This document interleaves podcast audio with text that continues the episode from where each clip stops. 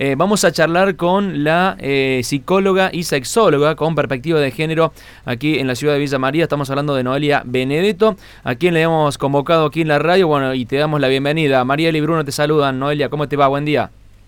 Buen día, ¿cómo va? Muy bien. Buen día a todos y a todas. Bueno, muchísimas gracias por atendernos, ¿no? Sabemos que estás con, eh, mucho trabajo y ocupación, pero queríamos charlar un minuto contigo acerca de, bueno, sabemos que es, muy amplia la temática, se pueden eh, em, hablar y tomar de diferentes eh, formas y, encararlo de diferentes maneras, pero puntualmente queríamos hacer foco en que Villa María ya tiene su espacio designado justamente para la tramitación de lo que son documentos no binarios. Y bueno, queríamos tener tu palabra acerca de ¿Qué, significa esto, no es cierto, eh, en, lo que temática de género se refiere? Bueno, em, la identidad, digamos, eh, autodeterminada o autopercibida de las personas no binarias tiene que ver con una persona que se autopercibe em, dentro de em, categorías en relación a la identidad de género que están por fuera de los binarios varón-mujer. Digamos, no es una cuestión intermedia, tampoco eh, hace referencia a decir, bueno, esta persona no tiene género, simplemente que em, esta persona, tanto las categorías de identidades de género masculinas o femeninas, no las representan y em, justamente se autodeterminan o, como no, no binarias, dentro de eso también hay como un espectro y otras clasificaciones, pero básicamente es eso. Perfecto, bien. Eh, Villa María justamente tiene en el registro civil ahora un espacio destinado al asesoramiento por un lado y la tramitación, la gestión de este documento no binario. Que, ¿Qué significa para que la gente entienda? En el documento tenemos un apartado que, que, ahí quiero tu opinión también porque dice sexo. Eso sexo debería decir género en realidad, tengo entendido. Y ahí figura la M o la F hasta, hasta ahora, ¿no es cierto? Que era masculino o femenino. Y ahora está la posibilidad también de ponerle una X, eh, en este caso de los no binarios. Sí, y ahí empieza también como la disconformidad, de decir, ese tendría que ser un campo para completar de acuerdo a lo que la persona refiera. En primera instancia dice sexo y en realidad lo que hace referencia es justamente a la identidad de género. El sexo de una persona tiene que ver con un diagnóstico que se visibiliza al momento de nacer o en una eco, digamos. Es un diagnóstico en base a la genitalidad de las personas. Eso es sexo. Entonces se dice femenino, masculino, siguiendo esa lógica, debería decir intersex, por ejemplo, pero en realidad, como sabemos que el sexo va más allá, el sexo también tiene que ver con las gónadas, con los cromosomas, con el perfil hormonal, y no solamente con los genitales, y por otro lado, la identidad autopercibida no necesariamente va ligada a esos tipos de perfiles de sexo, ¿no? Entonces, en relación a esto, eh, la X tiene que ver con el cumplimiento o la adherencia a estándares internacionales, ¿sí? Em, y esto viene de la genética, ¿no? Digamos, si el perfil eh, cromosómico de una mujer es XX y el perfil de un varón es XY, se toma que la X sería como eh, lo neutro. Bien.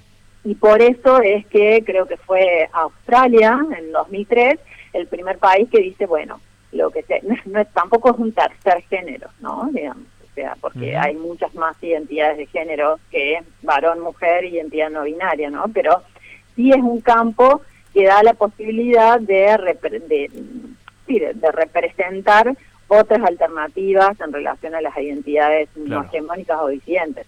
Claro, que, que, termina, a ver, siendo todavía acotado, ¿verdad, eh, Noelia? Pero bueno, es un primer paso, entendemos, para, para ese, ese, ese camino. Decime si lo estamos entendiendo de esa manera, porque decíamos recién, no debería decir sexo, sino debería decir, como acabas de explicar bien, eh, identidad de género autopercibida.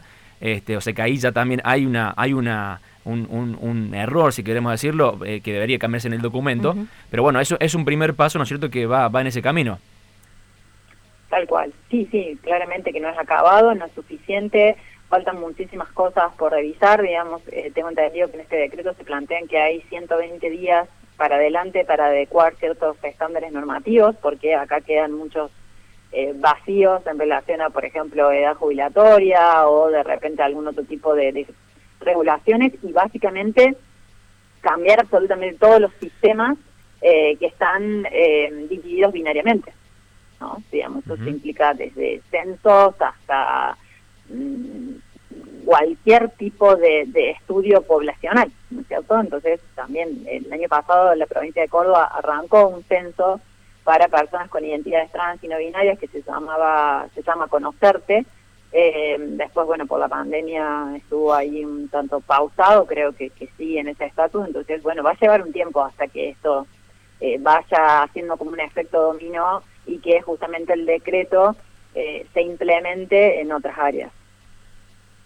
Noé, buen día, me sumo, Mariel, te habla de aquí, de este, de este lado. Me gustaría aprovecharte también, bueno, hiciste una pequeña diferencia allí entre, bueno, lo que es sexo y lo que es género. Me gustaría que a esto, digamos, se le sume también la, la categoría de, de sexualidad. ¿Qué diferencia hay entre sexo, género y sexualidad? Bien, yo te voy a sumar una más. Sexo, genitalidad y sexualidad, digamos. El sexo el sexo puede estar muchas cosas, sexo también puede estar la práctica de tener sexo, ¿no? Pero básicamente cuando hablamos en estos en estas áreas, sexo tiene que ver con tres perfiles.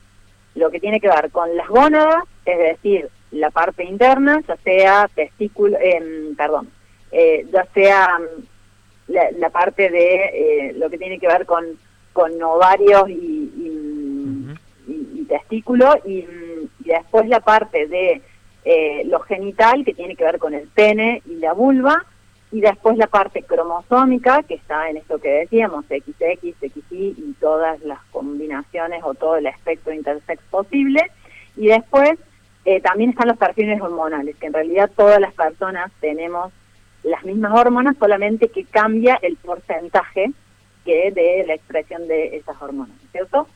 Eh, por otro lado, la sexualidad es un concepto mucho más amplio. Yo siempre digo que podemos pasar un día sin sexo, pero no podemos pasar un día sin sexualidad, ¿no? La sexualidad tiene que ver con las vivencias, las ideas, las representaciones, las fantasías, mis expresiones, eh, todo lo que pongo en juego al momento de la seducción, al momento de los placeres, de las satisfacciones, y que no está solamente relacionado ni con lo genital ni con la actividad sexual individual o compartida en sí misma. Y por otro lado, bueno, tenemos la genitalidad, que sería esto que es lo que se ve, en realidad lo que se ve en determinadas instancias, ¿no? Porque eh, la mayor parte del tiempo hacemos lecturas de la identidad de género de las personas o de la orientación sexual de las personas por una parte que está tapada por la ropa, ¿no? Hacemos la lectura de decir, allá viene tal y seguro que es mujer y seguro que le gustan los varones. Y en realidad eso es una lectura a priori. Por eso la importancia también de los pronombres, por ejemplo. Em, entonces, en relación a eso, eh, la, sexualidad yo creo que es el, concepto como más amplio y, cúpula, y después tenemos esto de la identidad autopercibida, que tiene que ver con justamente una vivencia individual y, y subjetiva acerca de cómo me siento, ¿sí? Y por otro lado también se agregaría la de la orientación sexual, que es hacia quién me oriento para vincularme sexualmente. Entonces una persona puede autopercibirse, autodeterminarse como varón y orientarse sexualmente hacia varones y esto es ser homosexual. No es que, por ejemplo, ser homosexual es una identidad. Bien, Perfecto. me, me, me parecía importante por ahí hacer esta aclaración porque son conceptos muy diferentes en realidad y, que por ahí desde allí se puede comprender un poquito más también eh, eh, esta situación, ¿no? Porque genera, bueno, mucha controversia, lo, lo, hemos visto en estos días, también hemos escuchado una nota que has tenido en otro de los medios y que, bueno, genera, hay, eh, digamos, como que tenemos también esta cuestión de que no hemos desaprendido algunos conceptos, que estamos en un proceso de muchos cambios y que es necesario precisamente esto, poder comprender también qué implica cada concepto y desde allí poder también entender o tener cierta empatía para con el otro, para con la otra, ¿no? Más que desaprendido, yo ahí eh, creo que la mayoría tenemos una falencia o una carencia de cis generalizada. Entonces es difícil desaprender algo que no aprendiste en ningún momento y salvo que estés en contacto con estos temas, ya sea por vivencias eh, propias o porque profesionalmente lo implica, eh, es difícil que la mayoría de la población cuente al menos eh, con educación en la que haya recibido esto en forma mínimamente de glosario. ¿no?